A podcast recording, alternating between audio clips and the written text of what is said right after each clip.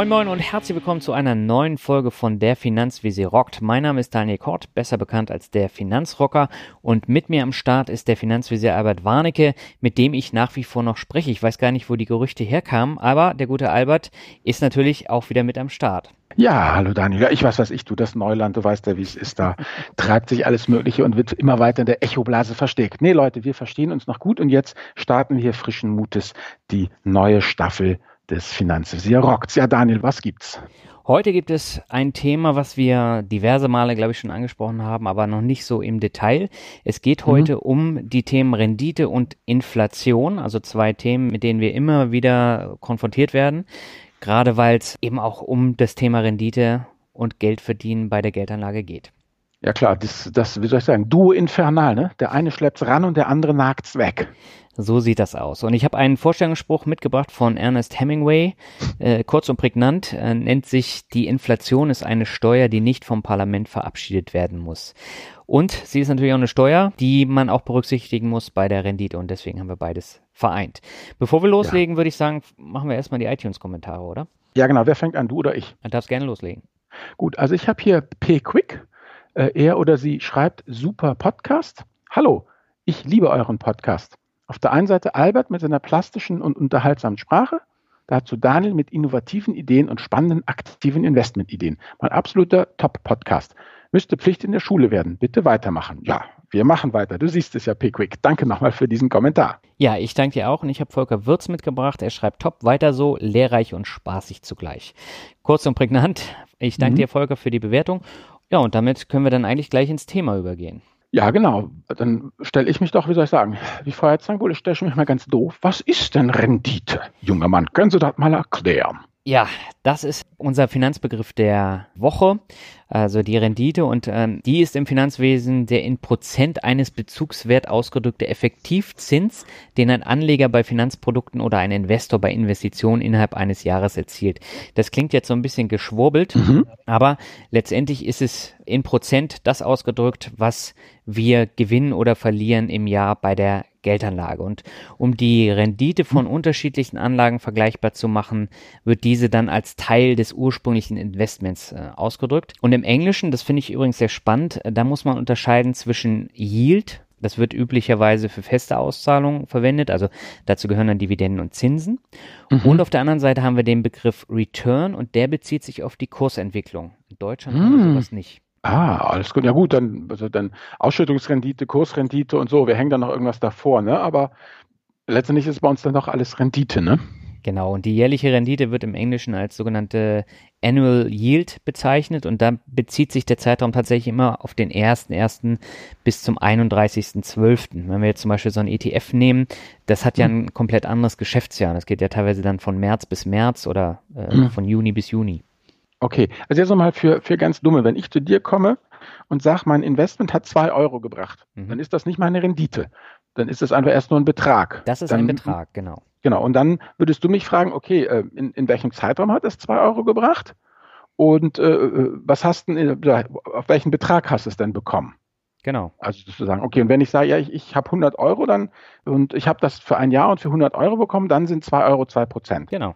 Okay, und wenn ich es aber auf, ähm, ja, wenn ich zwei Euro im halben Jahr kriege, auf 100 Euro, dann hätte ich ja 4%, korrekt? Dann hättest du 4%. Okay, alles klar. Gut, und wenn ich die zwei Euro kriege im Jahr, aber für 50 Euro, auf 50 Euro, dann hätte ich auch 4%. Ja. Okay, alles klar. Also mit anderen Worten, es, ich muss immer, ich kann nur bei Rendite, wenn mir irgendeiner was sagt zum Thema Rendite, muss ich immer nachfassen, welcher Zeitraum und auf welchen Betrag bezieht es sich? Genau, und da habe ich äh, okay. nachher dann auch nochmal weitere äh, Punkte, wie man die Rendite berechnen kann, weil da kommt man ziemlich schnell durcheinander und ich habe da auch schon hm. oft äh, Schwierigkeiten gehabt, das dann vernünftig zu erklären. Deswegen finde ich das auch wichtig, dass wir da heute mal drüber sprechen. Okay, gut. Dann sehe ich hier Unterschiede bei der Rendite. Was meinst du denn damit? Genau, es gibt drei unterschiedliche Renditearten sozusagen. Also es gibt einmal die Bruttorendite, das heißt, das ist die Rendite vor der Inflation, vor den Kosten und vor den Steuern. Mhm. Dann gibt es die Nettorendite, die wird teilweise unterschiedlich genutzt, denn in der Regel sind die Kosten dort schon eingerechnet. Also dann wäre es im Umkehrschluss die Bruttorendite minus Kosten. Und dann haben wir die reale Rendite Und die ist häufig inflationsbereinigt, also kann vor oder nach Steuern und Kosten äh, berechnet werden. Und das wird immer wieder in gerade in diesen äh, Fachbüchern erwähnt und da muss man dann immer darauf achten, welche Rendite hat man denn jetzt? Ist es tatsächlich die Bruttorendite? Ist es die reale Rendite oder was ist es denn nun? Okay, und ich vermute mal, hm, wenn ich mit meinen zwei Euro da ins Eck komme, vom vorigen Beispiel, mhm. und ich sage, ja, das ist cool, dann sagst du ganz verächtlich, na Alter, das ist ja bloß deine Bruttorendite, die hast du ja aus dem Katalog, da musst du aber noch das und das und das alles abziehen. Ne? Genau, das ist Weil ich Fall. denke mal, im, im im schönen Verkaufsprospekt, wo mir klar gemacht wird, dass meine Container oder mein wunderbares Teakholz ja äh, 12 Prozent bringen, Prozent, ja, Rendite pro Jahr, dann dürfte das doch wohl auch brutto sein, oder? Da zwackt sich erst noch die, der, der, der, ja, wie soll ich sagen, der Emittent seine Kosten ab, die Steuern müssen bezahlt werden und die Inflation nagt. Und was mir dann überbleibt, dieses rostige Häuflein, das ist dann meine Containerrendite. Genau das ist es. Bei Peer-to-Peer-Krediten ist es ja ähnlich. Da wird ja auch mal damit geworben, 12% Rendite. Aber auch hier muss ich dann die Inflation noch abziehen, ich muss die Steuern noch abziehen, weil die wird ja dann äh, separat berechnet, die Steuer. Da ist es mhm. ja nicht so wie bei der Bank, dass äh, die mhm. dann automatisiert abgezogen werden, die Steuern, sondern die muss man dann mit der Steuererklärung einreichen. Genau. Und äh, ja, wie soll ich sagen, meine Eselsbrücke ist immer, was ist brutto, was ist netto? Netto ist niedriger. Okay. Wegen des Ns. Genau, der Netto ist niedriger, dann muss Brutto halt das andere sein. Da ist mir noch kein zweiter Slogan mit B eingefallen. Also, wenn du, lieber Hörer, da was weißt, schreib es in die Kommentare. Sehr schön. Ja, dann kommen wir mal zu dem Thema, was wir eben schon angesprochen haben, nämlich Inflation. Das ist das zweite Hauptthema dieser Folge. Und als Inflation wird die allgemeine und anhaltende Erhöhung des Preisniveaus von Gütern und von Dienstleistungen bezeichnet. Das heißt, die Preissteigerung, die spielt da eine große Rolle. Und das bedeutet, wenn ich jetzt viel Geld über 10, 20 Jahre an der Börse verdiene, also eine hohe Rendite habe, dann kann ich mir nicht dasselbe kaufen wie heute, sondern die Preise steigen und dadurch kann ich mir viel weniger leisten. Und deswegen ist es wichtig, dass man die Inflation immer berücksichtigt bei der Rendite, oder? Ja, auf jeden Fall. Also Inflation ist ja, wenn die Eiskugel in meiner Jugend 20 Pfennig kostet und jetzt ein Euro. Ja. Oder das mehr. Das ist Inflation. Ja. ja, gut. Ich rede jetzt von Lübecker Preisen. ja, Lübeck ist noch vergleichsweise günstig, aber in München zahlst du wahrscheinlich auch noch mal ein bisschen mehr für ein Eis. Aber ah, bestimmt, ja. Können wir, ja wir können ja den Eisindikator ausrufen. Also, wieder auf auf unsere Hörer, was kostet bei euch die Kugel Eis in der Provinz beziehungsweise in der Großstadt? Ich nehme an, jetzt kriegen wir irgendwelche Leute, die uns ja auch im, im Ausland hören und die hauen uns dann die Eispreise von Paris, London, Tokio und New York um die Ohren und dann werden wir ganz schwindlig. Ja, ich habe ein interessantes Beispiel, das habe ich in meiner Medienempfehlung auch gefunden. Mhm. Ähm, das Glas Bier kostet jetzt in München drei Euro und also ich glaube ein kleines Bier ist damit gemeint und in Norwegen kostet es elf Euro. Mhm. Da kann man auch nochmal die Unterschiede sehen. Und das heißt, in Norwegen könnte ich mir halt viel weniger Bier leisten als jetzt in München. Äh, ja, aber das weißt du doch als Lübecker. Du weißt ja, was von den Fähren immer runterkommt. ja, die shoppen hier bei mir um die Ecke. Siehst du? Ja, palettenweise. Gut, aber nochmal zurück auf das Thema Inflation. Ja. Ich habe jetzt hier verschiedene Grafiken auch noch mitgebracht. Und da sieht man dann sehr anschaulich die historische Inflation in Deutschland und man hatte da teilweise bis 1975 eine Inflation von bis zu 8 Prozent. Also äh, ich glaube 1973 waren es knapp 8 Prozent, ähm, ja, ja. 1957 waren es 4 Prozent und das schwankt extrem. Und wir haben jetzt in den letzten Jahren, dadurch, dass die Zinsen eben sehr niedrig sind, eine relativ niedrige Inflation. Also die lag im Jahr 2014 beispielsweise bei 0,19 Prozent, mhm. 2015 bei 0,28, ist aber in den letzten beiden Jahren wieder auf 1,68 beziehungsweise 1,65 Prozent angestiegen. Mhm. Ja gut, ich meine, Inflation hatten wir in Deutschland, da sind wir nun ja gebrannte Kinder. Ich meine, Weimar und die ganze Zeit die Hyperinflation, ne? Mhm. Wo es dann ja wirklich du das Geld äh, schubkarrenweise durch die Gegend gefahren ist. Ich glaube, die armen Venezolaner haben jetzt auch gerade eine, eine Hyperinflation. Ja. Ja, und das genaue Gegenteil von der Inflation ist übrigens die Deflation. Und okay. äh, das ist die Abnahme des Preisniveaus, also dass es günstiger wird. Okay. Gibt es da irgendwie eine Zeit, wann, äh, wann das stattfindet? Ich meine, Deflation, hatten wir schon mal Deflation? Also da bin ich auch ein bisschen blank, muss ich ganz ich ehrlich, ehrlich sagen. Ich ehrlich gesagt auch. Mhm. Das ist jedenfalls interessant. Also dann wird das alles immer, immer, ja gut, meine Art Deflation haben wir ja. Ich meine, wenn ich mir das überlege jetzt mal, äh, äh, äh, die deflationären Tendenzen, ich weiß nicht, ob das überhaupt jetzt richtig ist, da bin ich wirklich nicht fit genug, die, im Telekommunikationsbereich. Mhm. Ich meine, wenn du siehst, was früher Telefon gekostet hat, ja, und wenn du jetzt siehst, was, was, äh, was du da über die Leitung pfeifst und was es kostet, also da kriegst du dann wirklich viel mehr ja, Streaming und viel mehr Knall für, für, für sehr preiswertes äh, Geld, ja. Und, oder die Router, die du heute hast, die, die da irgendwie 99 Euro kosten und ja so viel können wie die, als wir damals bei Yahoo angefangen haben, weißt du, da hatten wir so eine mhm. Kiste da, konnte kanalgebündeltes ISDN, ja, absolut lächerlich und hat irgendwie 5000 Mark gekostet, ja. Mhm. Und, und heute 99 Euro Router und macht, was weiß ich, das hundertfache an Power. Ja, das entwickelt sich ja auch immer weiter. Ist ja bei den Smartphones ähnlich mhm. oder auch bei Computern. Äh, da hat man das ja wirklich mit dem Rückgang dann des Preisniveaus äh, zu tun. Da Aber kriegt man richtig mehr fürs Geld. Genau. Und äh, generell äh, habe ich hier jetzt noch was gefunden. Deflation hm. tritt mhm. üblicherweise zusammen mit einer Depression auf. Also wenn es wirklich ganz schlecht läuft. Ja, okay, gut. Dann ist es einfach so, dass dann die Leute verzweifelt ihr, ihre Güter an den Mann bringen wollen. Und die Leute sagen, ja, ich, ich würde es ja gern, aber guckt ja, ich habe hier, wir haben Depressionen, mein Geldbeutel ist leer, ja, ich hm. kann dir das nicht zahlen. Dann sagst du halt Zähneknirschen, na gut, dann, dann gebe ich es dir halt billiger. Genau. Ja, und wenn wir das jetzt mal zusammenfassen, dann ja. äh, kann man sagen, also wenn die Preise jährlich um 1,5 Prozent steigen und deine Anlage um genauso viel äh, zulegt, hast du objektiv hm. keinen Gewinn erzielt. Und deswegen ist es wichtig, dass man die Inflation immer bei der Rendite mit einberechnet. Ja, genau, das ist einfach so, wie soll man sagen, man muss sich das einfach vorstellen, wie, wie so eine Art, wenn du mit dem, mit dem Schiff ne, auf dem Fluss fährst und du musst ja erstmal so Strom auf, ne? Ja. Du musst ja erstmal mit deiner Maschine ja so viel Power zusammenbringen, dass du die Fließgeschwindigkeit eben erreichst. Und dann bleibst du auf der Stelle stehen. Und wenn du aber vorankommen willst und in Richtung Quelle willst, dann musst du noch ein Schippchen mehr drauflegen. Und das ist ja eigentlich der Kampf gegen die Inflation. Genau. Und ich glaube, du hattest noch eine Anmerkung zum Thema Immobilienkauf in Deutschland und Inflation. Ja, also ne, ich denke, bei Immobilien macht sich das halt auch besonders äh, äh bemerkbar. Also wenn man halt vor 30 Jahren eine Immobilie gekauft hat und die jetzt verkauft, dann kriegt man nominal natürlich viel, viel mehr äh, raus, als man damals reingesteckt hätte, wo es ganz gut gelaufen ist. Und da muss man halt genau gucken, was ja, von diesen mehr Prozenten ist denn wirklich, ja, wie soll ich sagen, ein echter Wertzuwachs, ja, also wo bin ich schneller als die Strömungsgeschwindigkeit gewesen und was ist einfach nur der Inflation eben äh, ge geschuldet. Mhm. Das sind nämlich dann ganz, ganz erhebliche Beträge. Also hier nochmal Beispiel Haus, ja.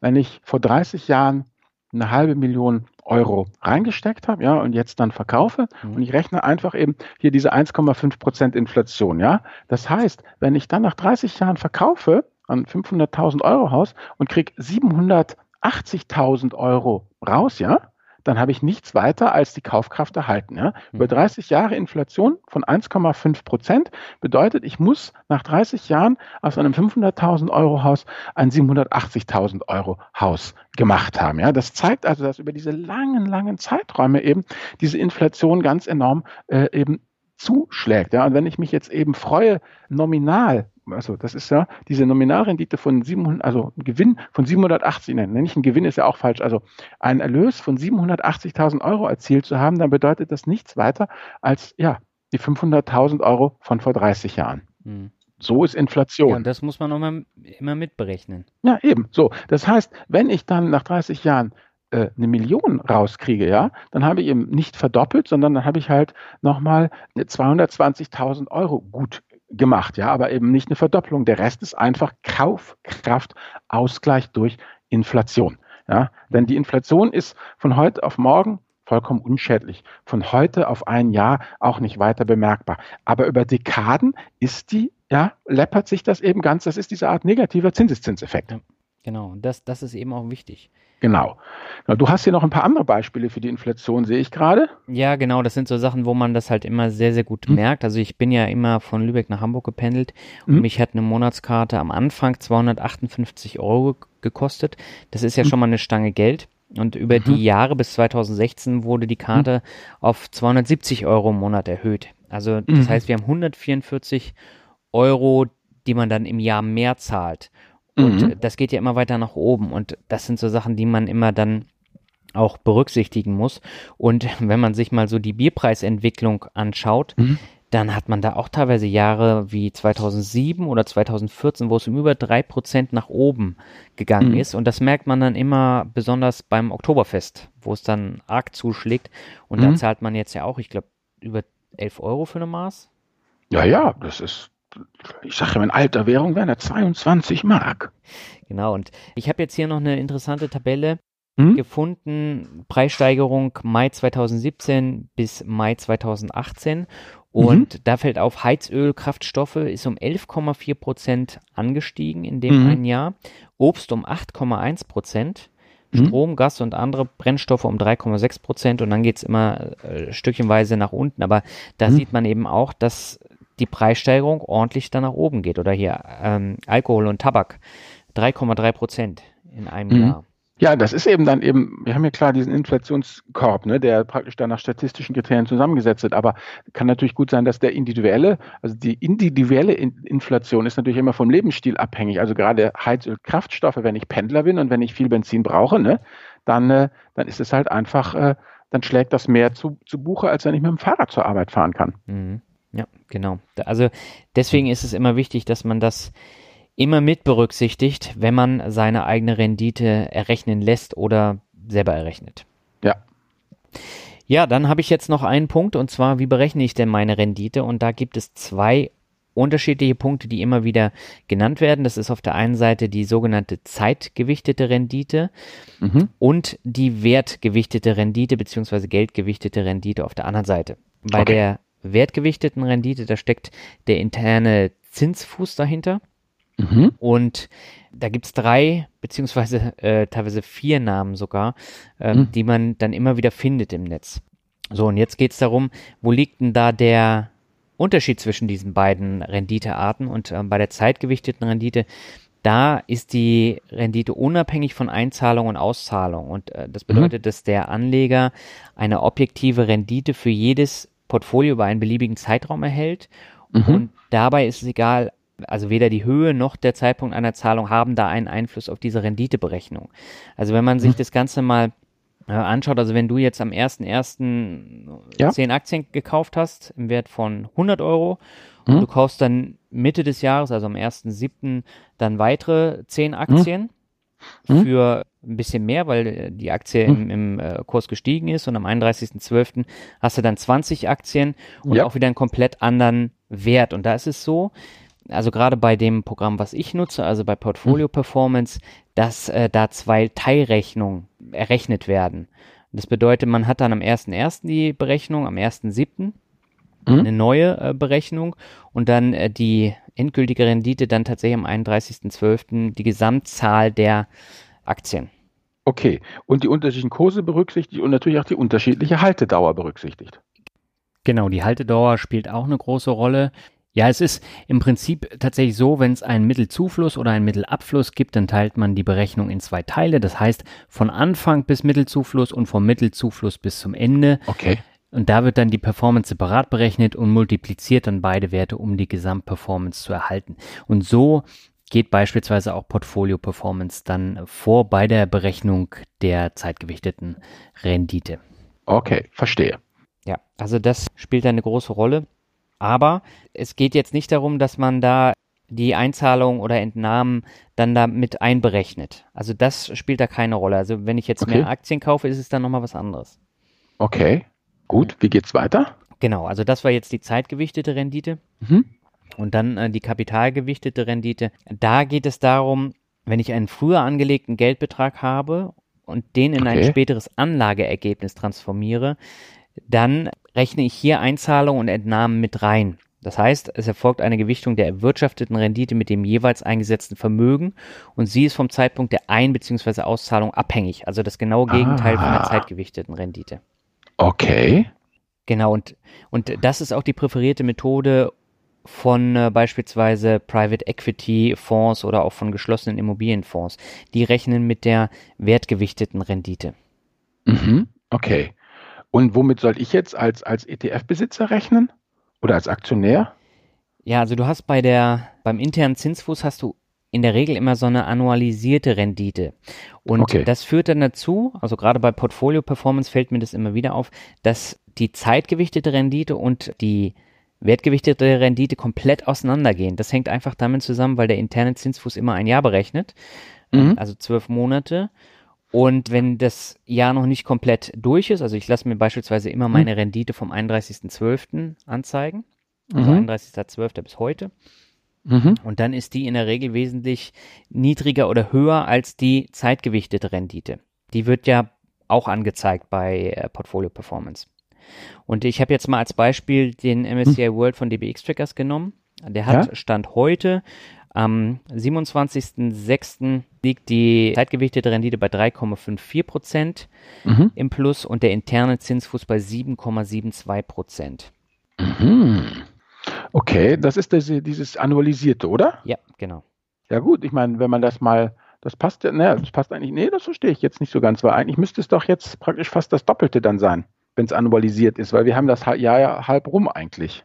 Ja, aber das ist ja fast das Doppelte. Ja, genau, ja, genau. Wenn man es verdoppelt, ist es 7,08. Ja, genau. Ja. Weil annualisiert bedeutet, habe ich das richtig verstanden? Annualisiert bedeutet Hochrechnung ähm, aufs, aufs Jahr. Aufs Jahr. Also wenn ich irgend, auch wenn ich nur einen Trade mache, ja, der mir eben, wo ich dann für, für 100 ähm, Euro einkaufe und für 105 Euro verkaufe. Mhm. Und das innerhalb von, äh, von, von einem Monat dann würde mir das aber annualisiert, und, und, das hat mir 5% gemacht, aber annualisiert wäre das dann eben 12 mal 5% sozusagen wenn man es aufs Jahr dann äh, hochrechnet. Oder, oder, oder ein Fünftel. Das weiß ich nicht. Also da bin ich, äh, da, wie gesagt, um diese Renditegeschichten kümmere ich mich ja gar nicht so viel bei mir, sondern das läuft einfach und fertig ist die Laube. Ja, aber deswegen sage ich, es ist wirklich ein komplexes Thema und ich habe mir jetzt so hm. viele Artikel dazu durchgelesen und in jedem steht es nochmal in komplett anderen Worten und das erschwert hm. es natürlich auch jetzt ja. für, für die Hörerinnen und Hörer, das Ganze zu verstehen. Ne? Ja, auf jeden Fall.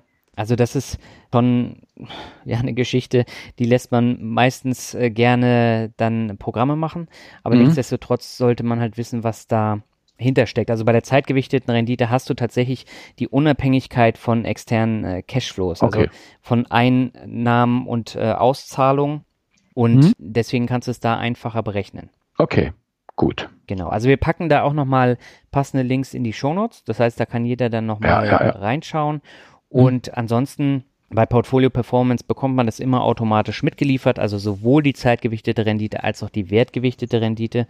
Was noch wichtig wäre, äh, vielleicht zum Ende ja. nochmal, wenn ich jetzt P2P-Kredite habe, dann habe ich Unterschiede bei der Berechnung bei den Anbietern. Also beispielsweise hat Mintos jetzt so eine jährliche Nettorendite, die da ausgewiesen wird, während bei Bondora zum Beispiel der interne Zinsfuß genommen wird. Okay. Und das heißt, äh, das muss ich dann natürlich auch berücksichtigen. Und da gibt es auch einen sehr guten Artikel von Lars Robbel auf seinem P2P-Blog. Mhm. Und den würde ich auch nochmal in die Shownotes packen. Auf jeden Fall. Okay, ja, dann sind unsere Hörer ja dann fit. Das äh, will ich hoffen. Ja, und ja. damit sind wir eigentlich schon am Ende angekommen. Kommen wir zum äh, Hauptfazit für die Woche. Das heißt, bei der Berechnung der Rendite gibt es einiges zu beachten. Zum einen Brutto, Netto und reale Rendite. Dann natürlich, dass die Inflation und das steigende Preisniveau mit bedacht wird. Gerade mhm. wenn man mhm. jetzt plant, in die finanzielle Freiheit zu gehen und man vergisst das, dann äh, fehlen einem am Ende natürlich ein paar Euro. Und ja. man sollte natürlich auch die Zeit und die wertgewichtete Rendite unterscheiden können als Anleger. Okay. Ja, Mensch, dann sehe ich hier, äh, wir kämpfen uns gerade durch. Die Medienempfehlung fehlt noch. Was hast du uns mitgebracht? Ja, ich habe äh, meinen Sommerroman äh, fertig gelesen und mhm. der heißt äh, So werden Sie reich wie Norwegen. Genial einfach ein Vermögen aufbauen aus dem Campus Verlag, also da, wo Gerd Kommer seine Bücher auch veröffentlicht, stammt von Clemens äh, Bomsdorf. Mhm. Und Clemens Bomsdorf ist ein äh, Journalist, ein freier Journalist und Nordeuropa-Korrespondent, beispielsweise beim Wall Street Journal, äh, dann National äh, Geographic, die Welt, okay. Wirtschaftswoche. Mhm. Da hat er überall für geschrieben und dadurch, dass er eben viel in äh, Nordeuropa unterwegs ist und sich auch viel mit äh, Norwegen beschäftigt hat, geht es da um das Thema norwegischer Ölfonds. Und mhm. der hat ja den Zweck, dass man für die Zukunft aller Einwohner vorsorgt mhm. und äh, dass man daher die Ressourcen, die man einnimmt durch das mhm. Öl, dann anlegt. Und äh, dafür haben sie den größten Staatsfonds der Welt. Der ist ja wirklich riesig. Ich glaube, über 8 Milliarden hat er mittlerweile. Gott. Ja, also wirklich, wirklich riesig. Das ist praktisch wie BlackRock. Äh, mhm. Die sind in großen deutschen Unternehmen halt auch äh, stark vertreten mhm. mit ihren Anteilen. Mhm. Und in dem Buch geht es einfach darum, wie macht Norwegen das und äh, die haben auch ethische Richtlinien bei der Zusammenstellung mhm. ihres mhm. Portfolios. Und wie kann man als Privatanleger das Ganze ummünzen. Jetzt wirst mhm. du natürlich äh, von vornherein wissen, wie man das macht. Ist ja kein Geheimnis. Passiv geht's am einfachsten. Mhm. Und äh, ja, dann äh, versucht er das halt zu vergleichen, stellt es gegenüber mhm. und bringt interessante Beispiele auch zum Thema Nachhaltigkeit. Ähm, das ist ja das Thema in unserer kommenden Folge. Mhm. Und es ist ja durchaus ein Anfängerbuch. Also für Anfänger eignet sich das sehr, sehr gut. Die mhm. Erfahrenen nehmen da viel mit zum Thema Norwegen und äh, Ölfonds. Aber so die, die ganzen Grundlagen, die brauchen die halt nicht mehr. Deswegen sage ich das dazu. Mir hat das Buch gut gefallen, aber mhm. das meiste kannte ich natürlich schon, außer jetzt diesen norwegischen Ölfonds. Okay, gut. Ja. Dann hast du noch was zu sagen oder haben wir es geschafft für heute? Nein, dann haben wir es geschafft für heute. Ich habe ja eben schon das Thema Nachhaltigkeit mhm. erwähnt. Darum geht es in der kommenden Woche, oder? Ja, darum geht es dann in, den, in der kommenden Folge, die dann in zwei Wochen ausgestrahlt wird. So Gott will. Ja, dann äh, bedanken wir uns für die Aufmerksamkeit. Wir sind froh, dass wir aus der Sommerpause zurück sind und ja. sagen bis zum nächsten Mal. Ja, bis zum nächsten Mal. Macht's gut, Leute. Tschüss. Ciao.